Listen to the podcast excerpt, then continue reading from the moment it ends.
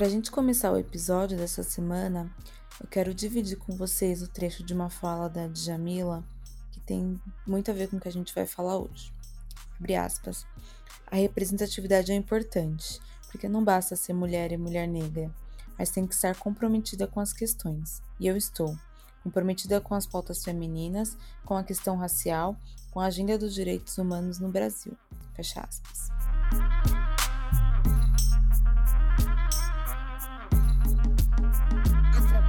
Olá, sejam todas, todos e todos bem-vindas, bem-vindos e bem-vindos ao Afropausa.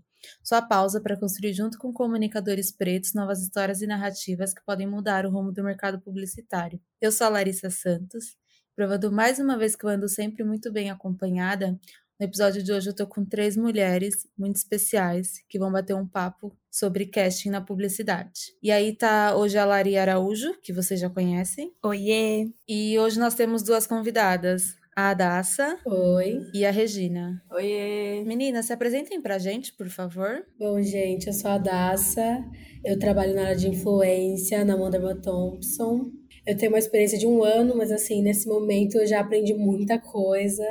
E aí você junta a sua vivência com o mercado de trabalho e aí que cria uma grande bola, sabe? Então, acho que é um pouquinho disso que a gente vai falar hoje.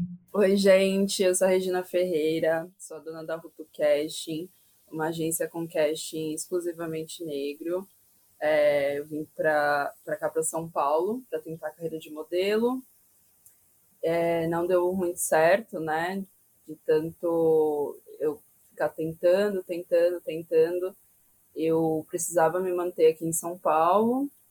E aí comecei a trabalhar no mercado como caixa. Conheci uma menina que me falou sobre os eventos que rolavam em São Paulo. Comecei a fazer os eventos. E aí fui conhecendo clientes, conhecendo outras pessoas. E sempre percebendo que eu era a única negra, uma das únicas nos jobs, a não ser que fosse algum job com a temática afro, ou em novembro. E aí eu comecei a trabalhar como assistente de produção também e, e comecei a, a chamar uma galera para trampar também, indicar pessoas que eu tinha conhecido nesse tempo.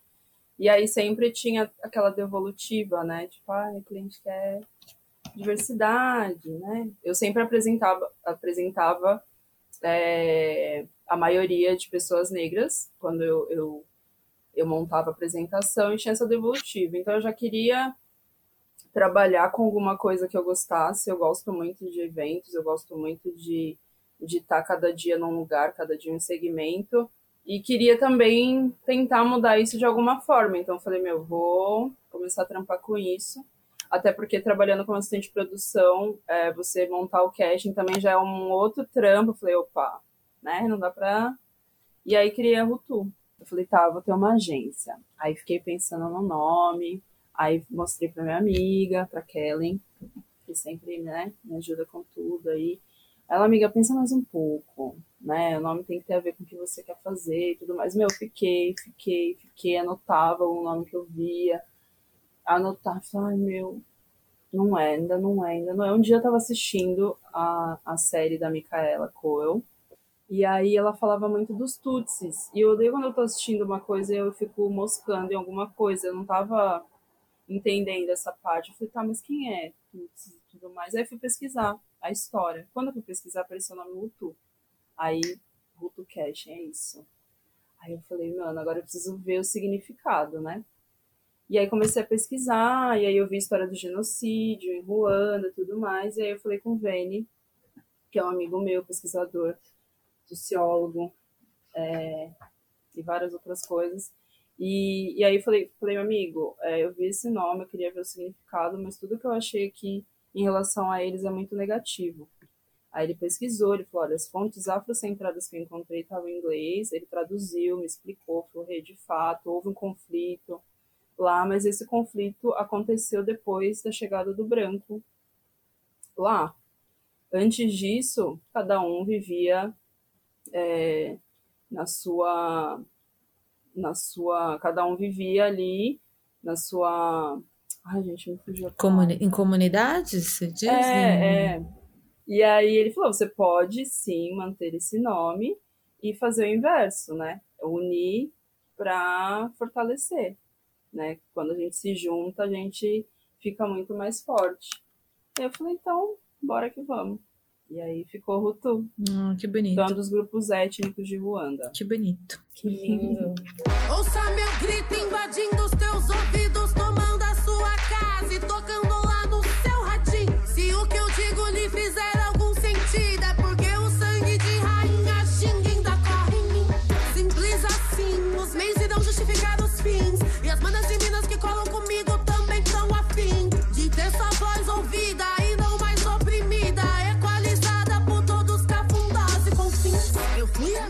Eu não sei se isso já chegou a acontecer com você, mas em agência eu já ouvi falar de profissionais pretos, né? Que geralmente a gente que tem esse olhar cuidadoso para esse tipo de coisa, é fazer um casting majoritariamente preto e o cliente não aprovar. E aí o cliente nunca fala o porquê, mas é tipo, ah, eu não sei se é isso.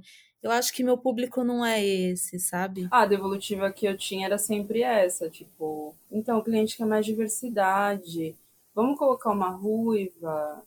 E assim, não- se você for ver, esses dias eu tava fazendo o levante de todos os trampos que eu fiz, e aí eu sempre vejo, tipo, ao ver deles, a, a diversidade é uma loira, uma ruiva, uma morena e uma negra. Nossa, gente, sim, é, ouvindo vocês falarem me lembra bastante, porque muitas vezes a gente vai mo- montar uma apresentação para o cliente e a gente tenta contemplar realmente uma diversidade.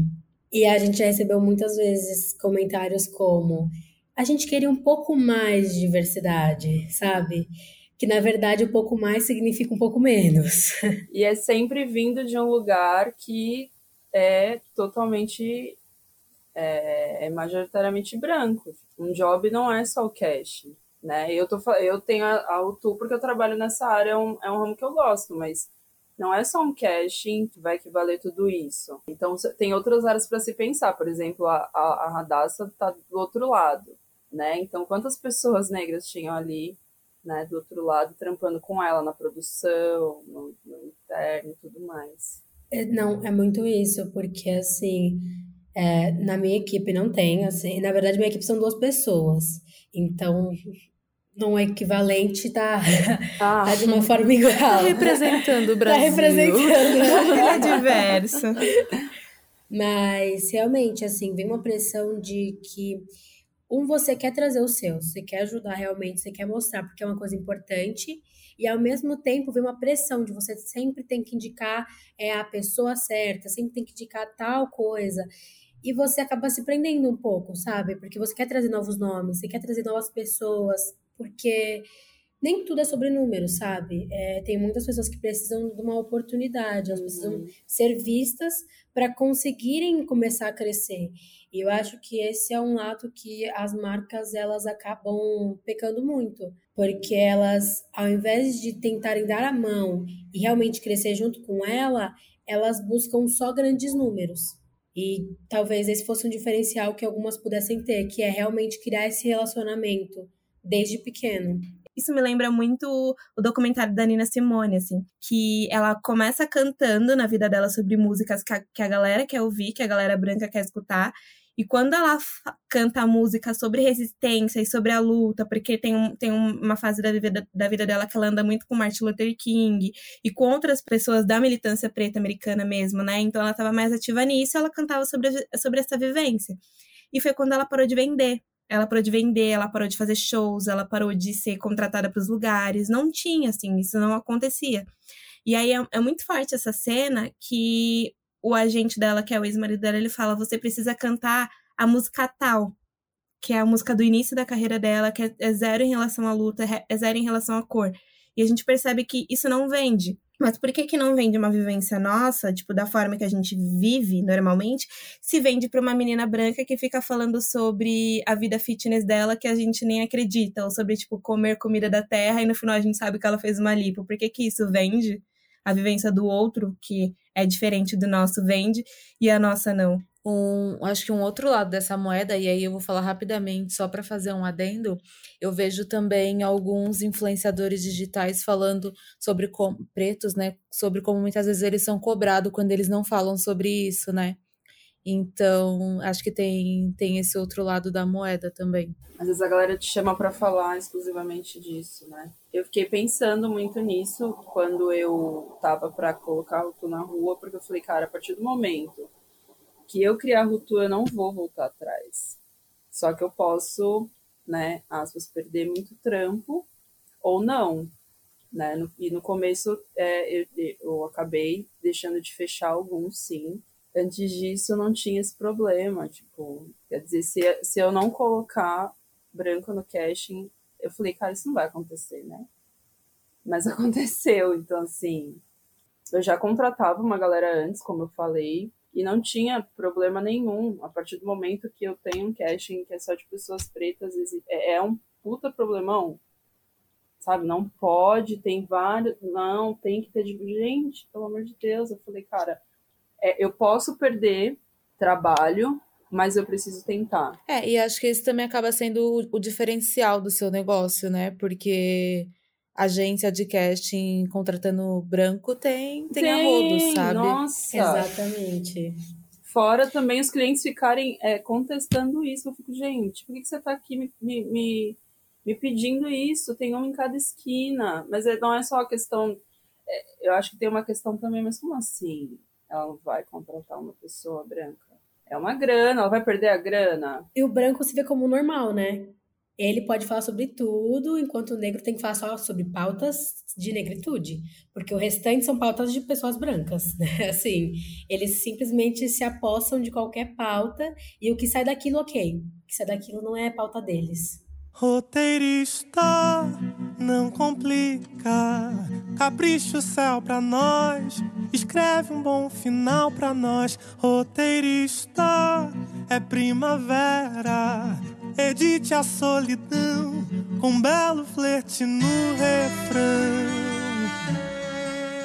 E aí eu acho que isso também leva a gente para um outro ponto que acho que dá para a gente discutir agora, de, pensando, né, que a gente agora está na era do conteúdo, né? A gente sabe que as marcas não se comunicam mais com os consumidores querendo vender só produto, falar só sobre produto na internet. A gente já sabe que isso não funciona. E aí a gente podia discutir um pouco sobre o que são esses influenciadores, né? Já que a gente pode levar em consideração que qualquer pessoa com celu qualquer pessoa entre aspas com celular, ela é um gerador de conteúdo, né? E aí eu acho que isso está muito dentro do que a Daça falou também. E aí acho que a Regina pode complementar também em relação a isso, a número e, e alcance. É, como vocês enxergam essa, essas métricas do mercado que costumam ser tão rígidas né, em relação a isso? Então, é, quando a gente fala de influenciadores, a gente tem que ver que ele não é só um criador de conteúdo, é uma pessoa que tem influência, né? Ele consegue realmente influenciar um grupo de pessoas. E quando você fala de influenciadores negros, eles não influenciam apenas a comunidade negra, sabe? Mas lembrando que ele influencia ela e ela é uma grande parte, uma grande parte de, de consumidor, sabe? Então, a gente precisa ver que a marca não precisa contratar um influenciador negro só em novembro. Tem uma construção, sabe? É, ela tem que ver o que ela quer dizer, o que ela quer comunicar. Uma marca que comunica bem é aquela que tem um plano, sabe? Ela, ela realmente sabe o que ela quer. Ela realmente sabe como ela quer ser vista e que tipos de meios ela tem que seguir para conseguir aquilo. E então, é muito feio quando as marcas elas acabam só utilizando as mesmas influenciadoras negras todas as vezes, fazendo aquele repasse, sabe? Porque essas meninas já tiveram o espaço delas, elas estão sendo vistas. E, então, por exemplo, coisas que as marcas não fazem é pensar no storytelling que essa influenciadora tem. A influenciadora negra não vai falar sobre pautas de negritude. Tem influenciador que fala sobre cozinha, sobre maquiagem, sobre estilo de vida, fala também sobre exercícios. Então, elas aglomeram muito, muitos nichos. E eu acho que é esse o ponto. É, a gente tem que entender que exercício físico é um nicho, é, é, lifestyle é um nicho, mas ser negro não é nicho. Influenciadores negros, não, a gente não pode ver isso como nicho. Eu acho que é aí que as empresas estão pecando. Porque quando elas nicham essas pessoas, elas já tiram o, uma espécie de direito, né? Que é de poder falar sobre qualquer coisa. É o que a gente tá Não. falando, né? Se não for negritude, não serve. Então, automaticamente já descarta a pessoa. Exatamente. E quando você olha do outro lado, a galera branca nem é assim, tipo, a galera branca faz, uma só cozinha, a outra só, sei lá, faz outra coisa, tipo, por que que, por que, que tatu- é uma, eu, eu fal- falei isso num outro episódio, é muito sobre isso, por que que desumanizam a gente esse tempo todo, sabe? Por que que, por exemplo, uma mulher preta gorda, ela vai falar só sobre gordofobia? Ela pode fazer mil coisas. Eu, eu tava seguindo uma esses dias que ela tá dando uma aula de yoga que eu tô até com vontade de fazer. Olha que eu sou exercício físico, mas, tipo, as pessoas podem ser outras coisas também. Agora, por que, que uma mulher branca, gorda, pode falar sobre outras coisas? Por que, que a gente é sempre desumanizado, assim, tipo, até nessas questões, sabe? É muito frustrante, eu acho. Exatamente. É, às vezes é como se fosse uma espécie de. Eles não querem ouvir nossa história, mas aí quando eles pagam em momentos específicos, eles querem ouvir essa história, só que de uma forma bonita, sabe? Porque eles estão pagando. Então eles podem meio que dizer para que lado você vai contar isso, sabe? Eu vejo muito dessa forma, que é querer escutar a história, porém de uma forma mais bonita, sabe? Querer trazer beleza numa coisa que às vezes não tem. Quando querem falar sobre anos de escravidão, assim, gente, não tem beleza, sabe? Escravidão foi uma coisa muito pesada. Então, quando você vai trazer essas pautas, você não tem que trazer como se fosse um arco-íris. Não, a pessoa realmente tem que contar tudo. Só que eu acho que muitas vezes as marcas, elas tentam trazer uma, um fade, sabe? Por cima disso. Você sente isso em casting, Rê? Como que você vê isso? Ah, eu acho que, que sim. Eu acho que tem que ter. É, volto naquilo que eu estava falando. Tem que ter é, outras pessoas pretas dentro das empresas para que possam levantar isso. Senão, tipo, a galera vai, sabe, é, se passa muito e, e acaba tirando a gente mais uma vez do critério de aprovação. Por exemplo, uma vez me pediram uma influencer mãe é, com mais de 40 anos, com 100 mil seguidores. Gente, a mulher preta, mãe, ela tá numa outra parada, uma outra realidade, Uhum. sabe? Então, assim, se você se não tiver alguém de dentro que, que levante essa questão, mais uma vez sai do critério de aprovação, sabe? Uma vez pediram, ah, é um senhor com é, 80 anos, com passaporte. Gente, A realidade, infelizmente, não é essa, né? a gente já é já é difícil a gente viajar aqui dentro, sabe? Dentro do Brasil ou ir para outro estado e tudo mais, quem dirá é, é, viajar para fora do Brasil, é muito difícil. E aí, usando aqui a palavra oportunidade entre aspas, né? Elas já são escassas.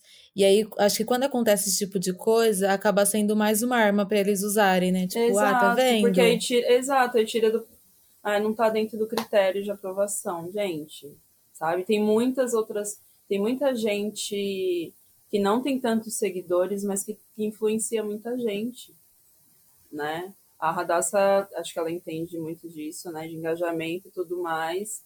Então, acho que isso deveria ser levado, ser levado em consideração, né? O que é complicado é quando você traz essa pessoa, porque eles vão fazer exatamente isso, é nichar. Eu quero uma pessoa, 60 a mais, enfim, colocar vários, vão colocando várias, vários nichinhos. E aí acaba ficando difícil, porque eles querem muitos números. E aí você, te- você tem que criar toda uma justificativa, porque aí você tem que realmente trazer além do que assim, ó, é, eu vou te entregar números, mas eles não vão ser um milhão e pouco, sabe? Eles não vão ser é, de influenciadoras brancas que falam sobre moda sempre e viajam para a Europa, sabe? Não, não é a mesma coisa, não é a mesma questão. Então a gente tem que ver que você contratar uma pessoa que tem 20 mil seguidores, 10 mil seguidores e se encaixa nesse nicho, é uma oportunidade, tá bom? É porque ela pode não ter esse boom que eles querem, né? Mas ela vai ter uma influência muito forte nos que seguem ela, e além disso, gente, uma coisa muito importante que é, é construir essa, esse relacionamento. Construção de relacionamento de marcas com influenciadoras é algo muito importante, porque que gera consistência. O problema é que as marcas querem sempre esse curto prazo de agora, imediato, e aí quando eles abrem mão de não ter esse boom imediato, eles começam a não querer pagar também tanto essa pessoa. Porque se a, pessoa passa um valor próximo a uma pessoa com mais números tem, eles vão criar essa comparação. Mas eles não pensam que, por exemplo, comparar uma, uma influenciadora preta com 20 mil seguidores e uma influenciadora branca com 40 é diferente, porque ambas têm um storytelling diferente, sabe? E acho que em valores também tem muito disso, né? Eu já vi muita gente falando sobre como eles querem pagar menos por, por serem pessoas pretas, assim. A Rízia, né, amiga? A gente gravou o episódio do BBB 18 sobre, falando, a que participou do BBB 19, na verdade, a gente gravou falando sobre o episódio do racismo, tudo que estava acontecendo esse ano, e ela mesma falou que ela tá cansada de ela ter, ter amigas brancas, assim, e na hora que vão colocar, ela, tipo, conversa sem querer, elas conversam sobre valores, elas verem que elas são pagas de maneiras desiguais. E acho que uma coisa que a Dassa falou que pesa muito, assim, para mim, que eu vejo que é, é ligada a isso, é que, tipo, ah, beleza, a pessoa preta, ela tem influência, às vezes ela tem até mais influência do que essa pessoa de 20 mil seguidores, de não sei o quê, e o alcance dela até é, mais, é melhor. E as pessoas não querem pagar equivalente a isso, sabe? Eu acho que é muito importante a gente entender também que existem momentos em que as pessoas estão. Foi o que a Regina falou, tipo, a mulher preta grávida, ela não vai estar tá falando da, da, mesma coisa que vocês esperam que ela esteja falando, sabe? As pessoas vão exigindo coisas que às vezes a gente nem, nem, tá, ne, nem tá nessa. Eu vi um tweet da Camila de Lucas que ela alcançou um milhão de seguidores no Instagram agora. E aí, eu, nesse tweet mesmo, ela, um tweet anterior, ela falou assim: gente, quantas pessoas pretas que têm um milhão vocês conhecem? Se vocês não conhecem ninguém, vamos começar a seguir para essa galera chegar no milhão, sabe? Porque, tipo, são poucos. Eu, por exemplo, acho que eu só conheço ela agora, que de resto, que tenha um milhão, não conheço. Uma pessoa preta que tenha um milhão de seguidores. É, é muito isso, porque aí eu vou atrás. Porque aí é quando, quando realmente o ponto pega no ponto de eu quero uma pessoa com um milhão mais, porque a gente vai pagar de X forma, vai ser de tal forma. Aí você vai atrás. E você tem que fuçar, fuçar, mas assim, de uma forma, gente, que é de verdade, hoje eu falo, por exemplo, mesmo, aconteceu isso, hoje eu encontrei uma influenciadora ne negra que tem mais de um milhão. E ela tem um engajamento assim, é, superior até que a da Camila, sabe? Então eu fiquei. Na hora que eu encontrei isso, sabe quando gera um espanto? E isso é muito triste. Porque ela realmente conseguiu ter esse engajamento e assim. Eu não vi nenhuma marca contratando ela. Eu não vi ela em nenhum lugar, sabe? Então, na hora eu já falei: não, é isso.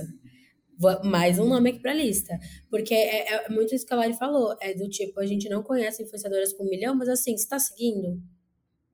Você segue as influenciadoras pretas que você conhece, pequenas? Porque assim, a pessoa só para de ser pequena quando as pessoas começam a seguir ela, né? Se você não segue, como que ela vai crescer? É, acho que é um questionamento que as pessoas precisam ter. E acho que falando até de moda, isso serve até pro, pro referencial do que é beleza, né? Porque acho que isso tá sempre tá muito dentro do que a Regina faz. E aí, se as pessoas negras não são vistas como bonitas, se as mulheres negras não são vistas como bonitas, elas automaticamente não vão estar nessas campanhas. Mas quais são esses referenciais de beleza, sabe? Quando eu recebo o, o, o briefing das campanhas e tudo mais, é, eu recebo em conjunto com todas as outras agências. Né? Então, tipo, ela não, não vem especificado para mim, Regina, tu, eu quero vem, né, desenhado tudo, e eu, é, caruda que sou, vou lá, por exemplo, preciso de meninas de cabelo comprido. Mando as meninas de cabelo comprido com trança, ela tem cabelo comprido. É, eu não tenho certeza se eu sei como funciona, então pode ser que tenha gente que não sabe. Você recebe um briefing e aí outras agências também recebem, aí você monta, submete o briefing para, submete o, o casting para a agência e a agência aprova ou não, ou o cliente, é isso? Isso eu recebo um briefing, é, como todas as agências, e, e às vezes tem, por exemplo, preciso de uma mulher negra de 20 a 30, preciso de uma mulher é, cabelo comprido de 25 a 28.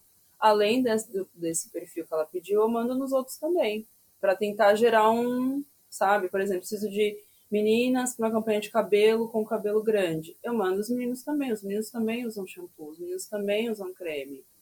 Entendeu? Então eu fico, olha, mandei. Às vezes eu coloco, mas eu acho que, né, fica né, mais do que, do que óbvio. E aí eu vou tentando, por exemplo, teve um clipe que a gente fez que ele me pediu é, meninas que gostassem de dançar, que tivessem um acting. E aí eu, fui, eu vou pensando as pessoas.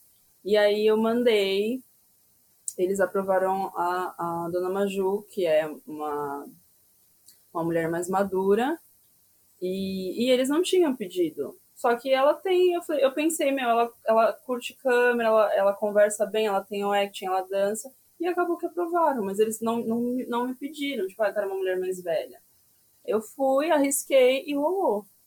Então, né, é, é, essa é a forma que eu, eu tento quebrar isso, sabe?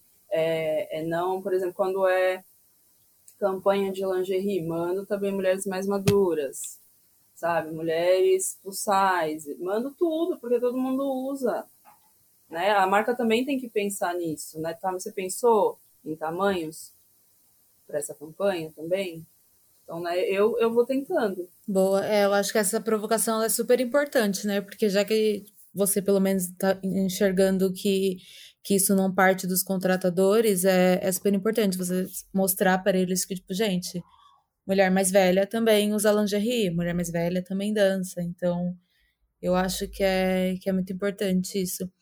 E aí, é, eu queria saber também como vocês veem essa questão. A gente falou um pouco sobre isso, mas acho que já ficou claro. Então, o espaço para influenciadores ou modelos negros, ele acaba sendo bem restrito, né? Em relação a, a outros influenciadores ou, ou modelos brancos. Só vou fazer um comentáriozinho, que uma vez eu estava conversando com a Daça, que às vezes eu tenho esses essas raivas, assim, do mundo da internet, do mundo dos influenciadores brancos por coisas que eles fazem.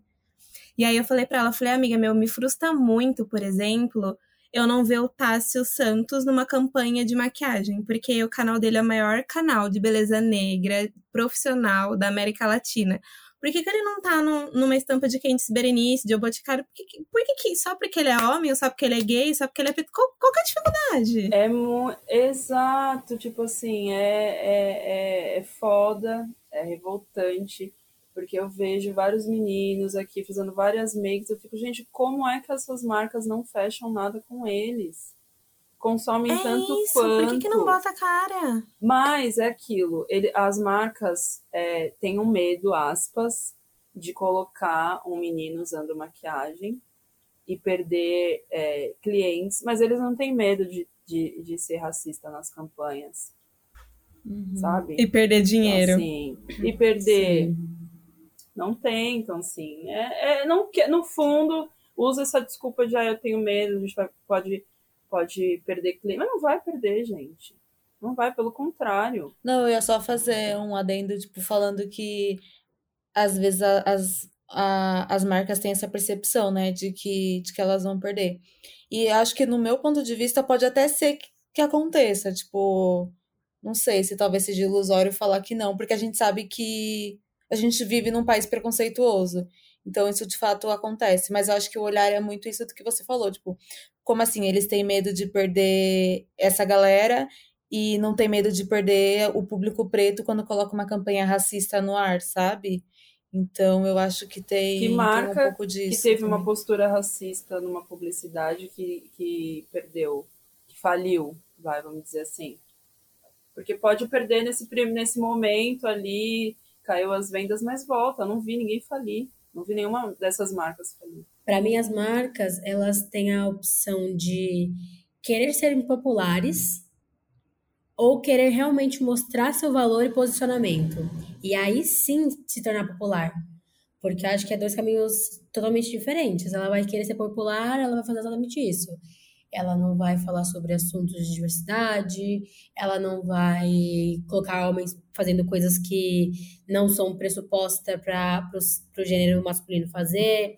Então, ela vai seguir esse caminho. E também falando de espaço para influenciadores, ela vai também seguir aquela pessoa que tem 5 milhões de seguidores, sabe? Sem nem realmente ter engajamento. Às vezes a pessoa nem tem, mas ela tem número, então vamos lá. E aí acontece o que aconteceu com a Pugliese, né? Que tinha um milhão de contratos com um milhão de marcas. E aí, quando ela deu aquela festa particular lá no meio de uma pandemia, as marcas começaram a sair fora, sabe? Só que é isso, tipo, não tem como falar com todo mundo. As marcas têm que fazer escolhas. Então, essa, é sair desse, dessa postura passiva de querer falar com todo mundo e achar que você vai porque você não vai começar a fazer escolhas. Mas aí entra a matemática, né? Porque eu entendi a linha de raciocínio que a gente teve agora, mas, por exemplo, saiu uma pesquisa do Mackenzie que daí, quando as marcas elas investem em diversidade de gênero, elas ganham 20% mais dos lucros. E quando a diversidade é racial, elas ganham 30% mais. Então, se a gente, por exemplo, vamos, como eu contextualizei o caso do Tássio Santos, por exemplo, se ele entra numa campanha de de maquiagem ou de qualquer outra coisa de estética, ele ainda é preto. Então, desses 20%, eles viram 50%. Então, é 50% mais do lucro. Então, do que, que as pessoas têm medo? As pessoas têm medo de apostar numa pugliese que não, que não tem conteúdo relevante, que falam sobre muitas coisas que ela já teve contextos que foram problemáticos anteriores, e aí tá tudo bem a gente apostar numa, numa menina branca meio padrãozinha para ganhar dinheiro e no final a gente corta o contrato com ela, mas um cara gay preto que, tra que trabalha com isso de uma maneira profissional, ele faz consultoria, a gente não vai arriscar. Fora que quando passar um tempo, ela vai voltar, né? Vai. Ela vai voltar. Uhum. E aí acabou. Vamos, vamos esquecer o que aconteceu. Vai ser super fácil para ela. E essas marcas que tiraram eles, que tiraram ela dos contratos, quantos pretos eles contrataram para colocar no cast? Uhum. Quantas pessoas diferentes? Sim. É, a gente vê vários exemplos, né, de, de empresas que foram boicotadas, assim, e que depois de um tempo a galera simplesmente esqueceu, sabe? Tipo, o Habibs, quando aconteceu aquele caso do menino que foi assassinado, se não me engano, né, por seguranças, ou foi no Extra, enfim, não sei, é tanta empresa Nos que... dois. Mas o que, que acontece com essas empresas pouco tempo depois, né? Não acontece nada. Por isso que eu falei, tipo, não é um medo de apostar na gente, eles não sei, não querem mesmo, não, não olham para a gente como, como pessoas, como profissionais, como é, profissionais que vão dar um retorno para eles, como profissionais à altura de receber o que qualquer outro profissional recebe. É quer ver que uma pessoa, assim, qualquer pessoa branca que tem um posicionamento racista, ela tá atrás desse, desse cargo, sabe? Esse cargo não é só um cargo, tem uma pessoa ali, essa pessoa tá na sociedade, ela tem, ela transpassa esses, esses, esses comportamentos.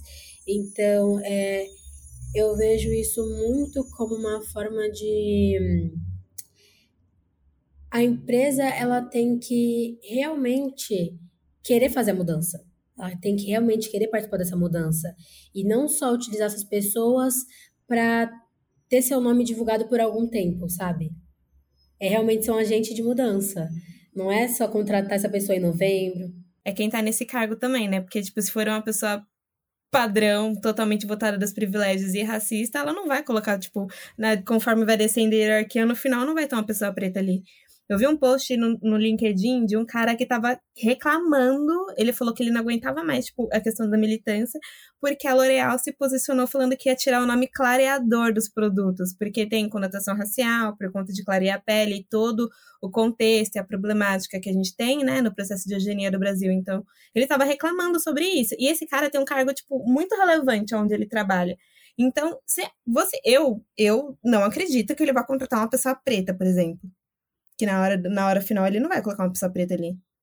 Com um comportamento assim. É, eu gosto muito disso que a Daça falou de olhar para a pessoa que está no cargo, porque fazendo isso a gente tira a culpa assim do macro, do social, tipo, é, é o típico daquela pesquisa, né?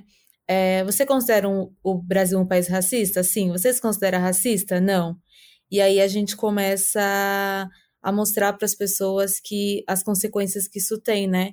E dar, nome e dar rostos para esse tipo de coisa. Porque a indústria é assim porque tem pessoas que estão aprovando coisas e não aprovando também e, e, rejeitando coisas, sabe? Volta naquilo que eu falei no começo, das marcas realmente quererem criar esse relacionamento, sabe?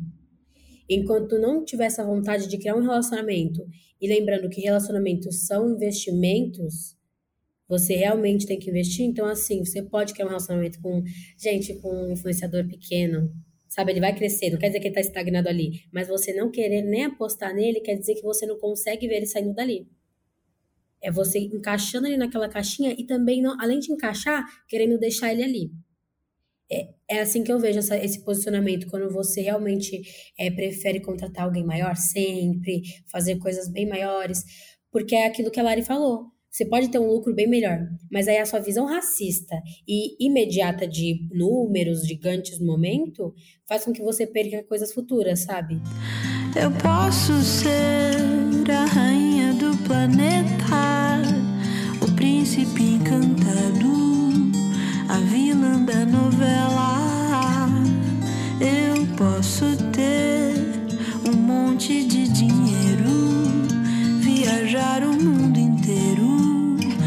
Chamar pra ir comigo. E aí, Regina, eu acho que eu já imagino a resposta, mas aí eu queria que você contasse um pouco pra gente se você acha que empresas como a sua são menos lucrativas do que outras empresas que não trabalham com casting exclusivamente negro, sabe? Ai, mano, é. é suado, meu corre. É suado, porque olha, eu até fiz um levante quando a Ruto fez um ano. O Vani me sugeriu isso. É, eu falei, cara, a gente fica aqui no corre e tudo mais, a gente não, às vezes, nem se dá conta, né?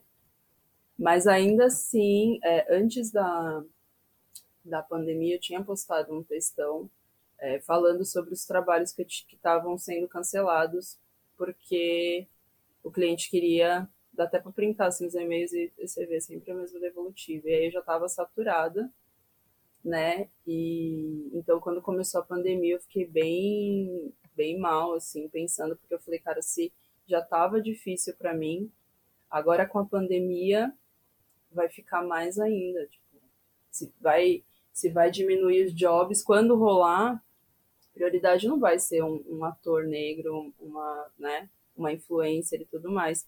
Mas ainda assim, quando eu fiz o levante, eu fiquei chocada. Eu falei, caraca, se com tudo isso de não rendeu mais de. Ah, eu não tenho aqui exatamente o valor, mais de 150 mil em um ano.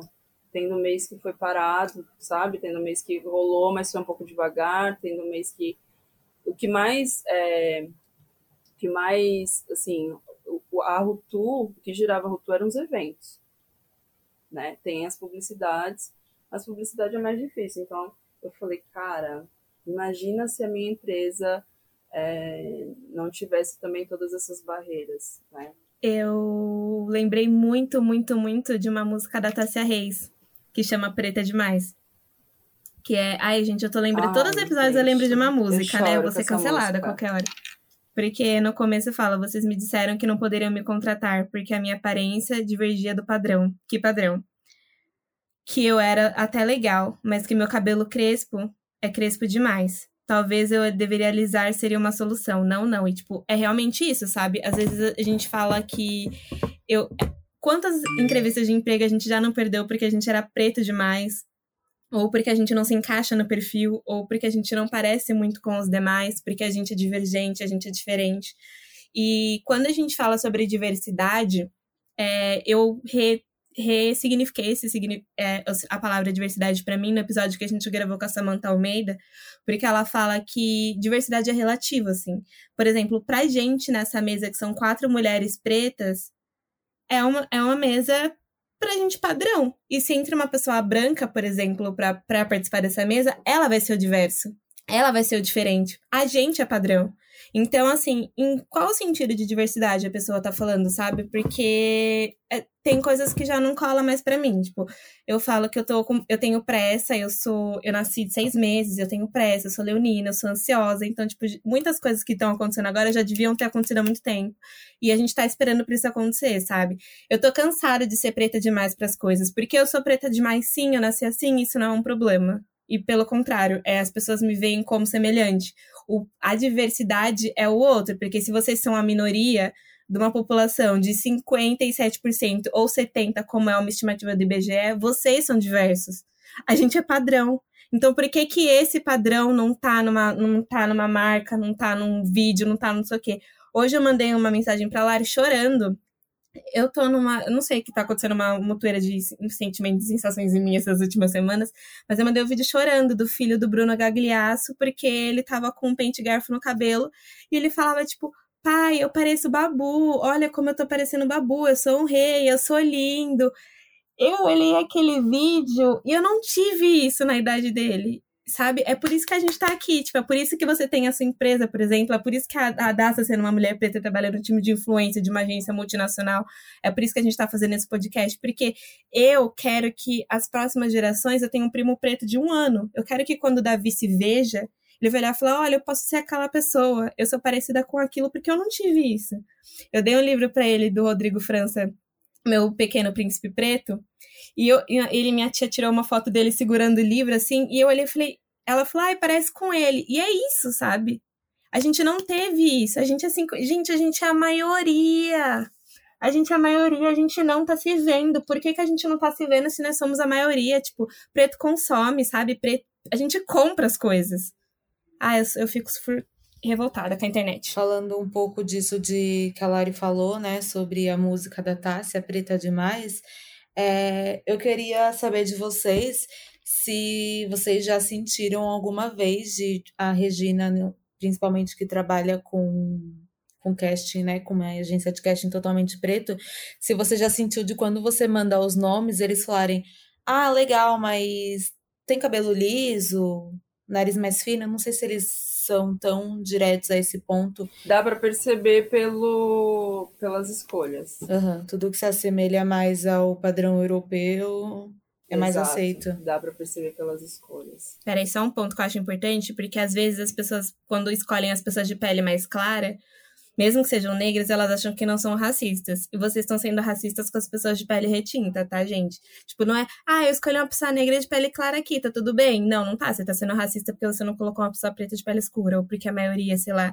eram pessoas pretas. Tipo, isso não inibe seu racismo. Só mostra que o seu racismo ele é seletivo. Sim, é, e como a Rê falou também. É, não tem essa coisa tão. É que o racismo do Brasil ele, ele é mascarado, né, gente? Sim. Então, assim, na hora de rejeitar uma pessoa, né, falar, deixa ela passar, vai ser dessa forma também.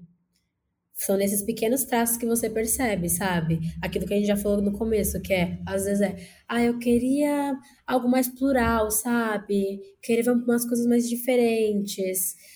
E aí a coisa diferente é o que ele tá fazendo sempre, sabe? Você abre o perfil da marca e só tem aquilo. Aí esse é o diferente que ele queria.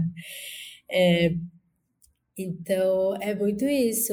E só voltando uma coisa na, que a Lari falou, que eu, eu vejo, eu pego muito nisso no que eu faço, é, cara, crescer como uma menina preta no, no mundo, né? Não só no Brasil, mas no mundo, é uma coisa de, de que eu, eu, por exemplo, eu não, eu não tinha muitos exemplos.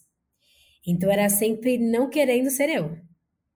Então, quando eu vi esse vídeo também, eu fiquei muito emocionada.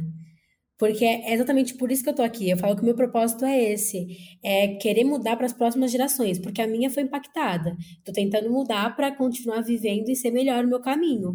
Mas assim, mudar de verdade, é eu quero mudar para quem tá vindo. Essa criança não vai sentir, eu não quero que ela se sinta, eu não quero que ela saia no espelho e pense, eu não queria ter esse cabelo. Poxa, mas por que, que eu tinha que nascer negra, sabe?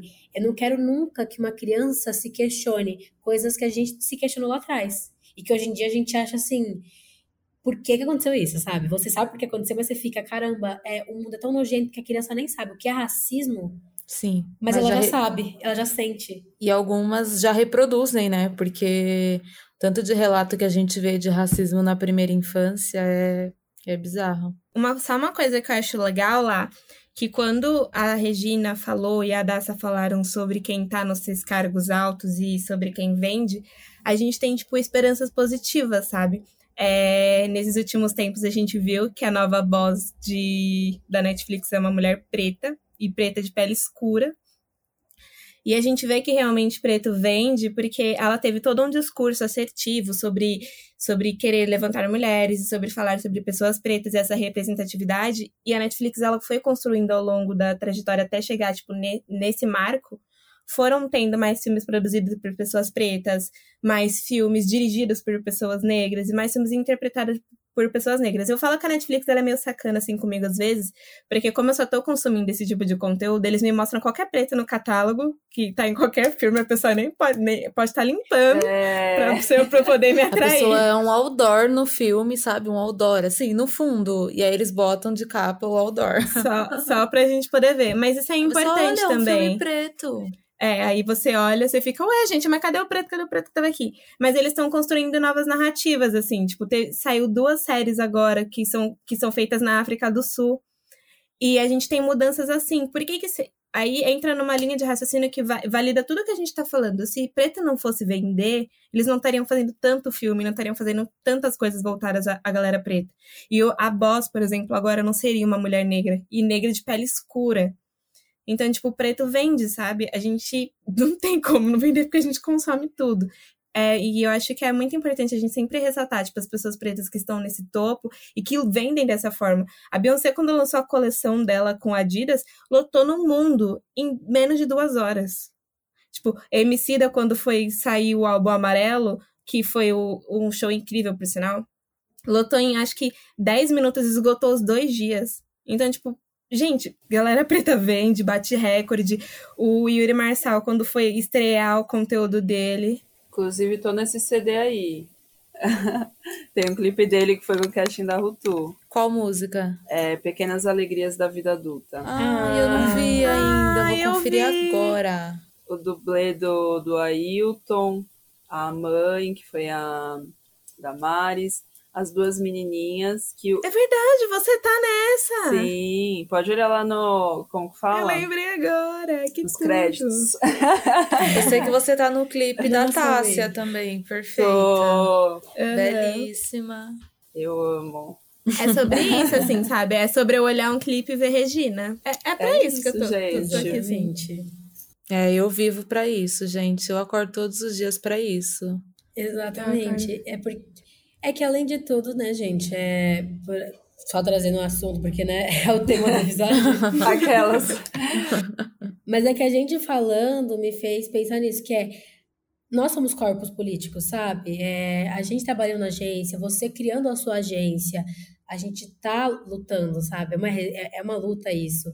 E aí, quando a gente pensa nesses influenciadores, eles estão questionando na lata mesmo essa grande mídia, que era comandada por brancos, que tinha um padrão, né? tinha o que eles chamavam de padrão. Então, eles estão questionando isso, sabe? Ao começar a falar e ir ocupando esse lugar, eles estão questionando essa- esse mercado, sabe? Isso é muito revolucionário. Chegou então na hora da gente ir pro finalzinho. Vocês acham que faltou falar alguma coisa que vocês julgam muito importante? Pra contratar a Regina? Ah! Isso Eu ia sim. falar isso. Me contrata. Manda jobs! Isso também. Ai, gente, manda jobs, porque olha, tá todo mundo precisando trabalhar. Quando começou a pandemia, eu fiquei pensando, sabe, é, como que ia ser. Eu falei, meu, é, como que vai ser agora? Porque a Rutu, né, é, praticamente respira com os eventos, as campanhas. Mas e aí, beleza, agora vai começar as campanhas remotas. Mas nem todo mundo tem um celular bom para gravar em casa. Nem todo mundo tem uma internet boa, sabe? Mas, graças aos orixás, aí as coisas estão tão, tão correndo aos poucos. Eu tô tentando é, mandar umas referências pra galera tirar foto em casa com celular. Pra eu ter, porque, né? Passou três meses, quem tava cabeludo agora tá careca. Quem tava, né? Fico vendo agora as meninas fazendo maquiagem em casa, a galera do TikTok dançando. Gente, cadê as marcas? Sabe? Mas tá rolando aos poucos. É, graças a Deus aí, né? Eu fiquei muito nessa treta de. Eu sofro antecipadamente, uma pessoa ansiosa. Mas aí a galera tá mandando, manda o equipamento pra galera gravar em casa. Então, assim, já não é um problema. Agora o problema é aprovar. Prova essa galera. Ar quente vai subir, ar frio vai descer, vapor que vem do mar, geleiras vão derreter. Então agora a gente vai falar as dicas. Vocês separaram dicas pra gente? Ah, eu separei o livro, um livro do Vene, chama Batida do Caos. Tem o coletivo Roda Preta, o coletivo Ocupretar. Tem a Mayara Amaral, não sei se vocês conhecem, uma artista, ela sempre posta é, os quadros dela. Ah, gente, eu pensei um pouco na. Eu trouxe alguns nomes que eu gosto muito de, de consumir mesmo. E aí tem a Joyce Bird. Bird, eu nunca sei falar o nome dela, gente. A eu Joyce. Bert. Gente, ela é, É, tudo. Falo Bert. E ela é incrível, assim, a- as colunas dela são sempre muito boas, é sempre ótimo ler. Tem a Elo Bielo, a Hello Bielo, a Bielo Pereira, ela é ótima, e aí agora, ela- além de ter o quadro no GNT, ela também é uma criadora de conteúdo influenciadora, então ela tá fazendo alguns IGTVs, e aí exploram muitos temas, e é- eu acho bem importante todo mundo assistir. É uma pessoa que, assim, eu acho que Cara, tem que ser sabe aquela pessoa gigante, porque ela já é gigante, mas só precisa ser vista pelos outros também. E aí, além disso, eu comecei a ler o livro do Ale Santos, o Rastros de Resistência. E é uma leitura muito importante, porque também é uma forma de ver o nosso passado, as coisas bonitas do nosso passado, sabe? Que tentaram tirar da gente e continuam tentando. Eu acho um livro muito bom para isso. É, inclusive, Marcelo, devolve meu livro, por favor. Você tá com ele há Larissa, para de meses, falar pra nunca me devolver devolve. livro, que você tá com três livros meus. Amiga, mas é outro contexto, entendeu?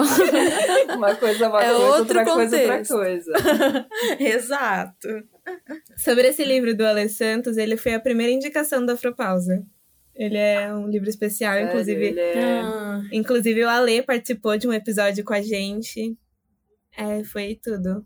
Minha dica, ela vem de uma coisa que eu tô consumindo muito ultimamente. Eu, eu, eu sempre fui um pouco ligada à moda, mas agora eu tô querendo estudar mais e pesquisar mais, mas é moda de preto falando com preto. Porque eu tô cansada de ver gente branca querendo me vender uma blusinha que não vai ficar boa em mim, porque tem algum, a imagem de algum país da Europa. Não quero. Quero ver consumo que eu acho que eu me identifique.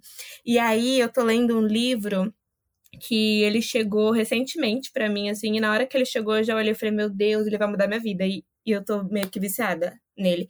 Que é a História da Beleza Negra do Brasil, Discursos, Corpos e Práticas. É um livro que, no começo, assim, ele já é um aprendizado, porque ele, ele fala tudo sobre a questão de beleza, sobre não só, só sobre corpos femininos, mas ele fala sobre corpos masculinos também. Ele explica o porquê que as pessoas, por exemplo, veem essa questão do padrão do nariz fino, ou ele mostra algumas campanhas e peças publicitárias que são racistas, por exemplo, que tinha uma cerveja chamada mulata e a cap... e o corpo, né, era um corpo negro, de pele escura e de cabelo crespo, que estrelava essa mulata. E sabemos que mulata é um, né, um termo racista. Esse livro ele fala sobre quando a primeira Miss, a primeira Miss Universo foi uma mulher preta, que foi só em 2006. Isso é muito triste, porque a segunda foi só em 2020. Então a gente teve duas mulheres pretas em tantos anos só que foram Miss Universo. E o mundo é muito grande, né? A população é enorme desse jeito e são sempre as mesmas pessoas ocupando os mesmos espaços, assim. Eu acho que é um livro que todo mundo deveria ler. Sendo preto, sendo branco, porque branco precisa aprender muita coisa. Já que você está pesquisando sobre moda, tem a Hanaíra também. Ela, ó, costura e escreve ideias sobre negras maneiras de vestir. E agora ela é colunista na L. Tá H-A-N-A.Y-R-A. Então tá, meninas. Sua dica, amiga. Eu não tenho dica hoje, Você não vai dar Larissa. Não me expõe. Bia Ferreira. A Bia Ferreira? É, tô suando a Bia Ferreira aqui faz Bia tempo. Ferreira. Não, mas a Bia, a Bia é incrível. E aí agora ela tá fazendo vários vídeos também, né, pro, pro IGTV, porque ela, enfim, ela, eu não sei nem se ela chama de poema, mas ela, ela faz poema, faz rimas, citações, enfim. E aí ela fez até um vídeo esses dias que falando sobre isso, né? Sobre como para artistas pretos é muito mais difícil e sobre como as pessoas enxergam ela como uma mulher que tá ganhando muito dinheiro, porque às vezes ela tá em alguns lugares, mas que isso não, não é verdade, né? Porque a gente sabe que, que esses influenciadores, cantores, artistas, modelos, eles não são pagos da maneira que deveria, né? Ou da maneira que essas marcas pagariam uma pessoa branca. Mas o desabafo dela é, é bem importante, é, é necessário. Quando vai chover bem muito, você vem para o meu mundo. E eu te conto como acontece a chuva. Eu te conto como acontece a chuva. Molha, molha, cai. Chuva, chove, chove, sai coisa que a gente tá perguntando nos últimos episódios desse especial, e aí espero que a gente pergunte em todos, porque além de resistir, a gente precisa existir. E uma pergunta que normalmente ninguém faz e que é importante a gente fazer, porque eu acho importante, depois eu explico o motivo. Mas eu queria saber a cor preferida de vocês. Ai, a minha cor preferida eu sei, gente. É amarelo. Eu amo amarelo, gente. Amarelo assim. Nossa, eu também. Clube das Mulheres. Vamos fazer um, um clube? Clube das Mulheres que amam amarelo? Gente, vai ter várias pessoas. Almeida. Não, e a Eu Kiara gosto também. de amarelo, Kiara mas eu ama gosto amarelo. muito de laranja. Eu gosto de laranja Ai, também. muito. Mas eu gosto muito de preto. Então é isso, meninas. É isso. Acho que é isso. Obrigada pela participação de vocês, viu? Foi Imagina. ótimo, foi muito, muito bom. agradeço.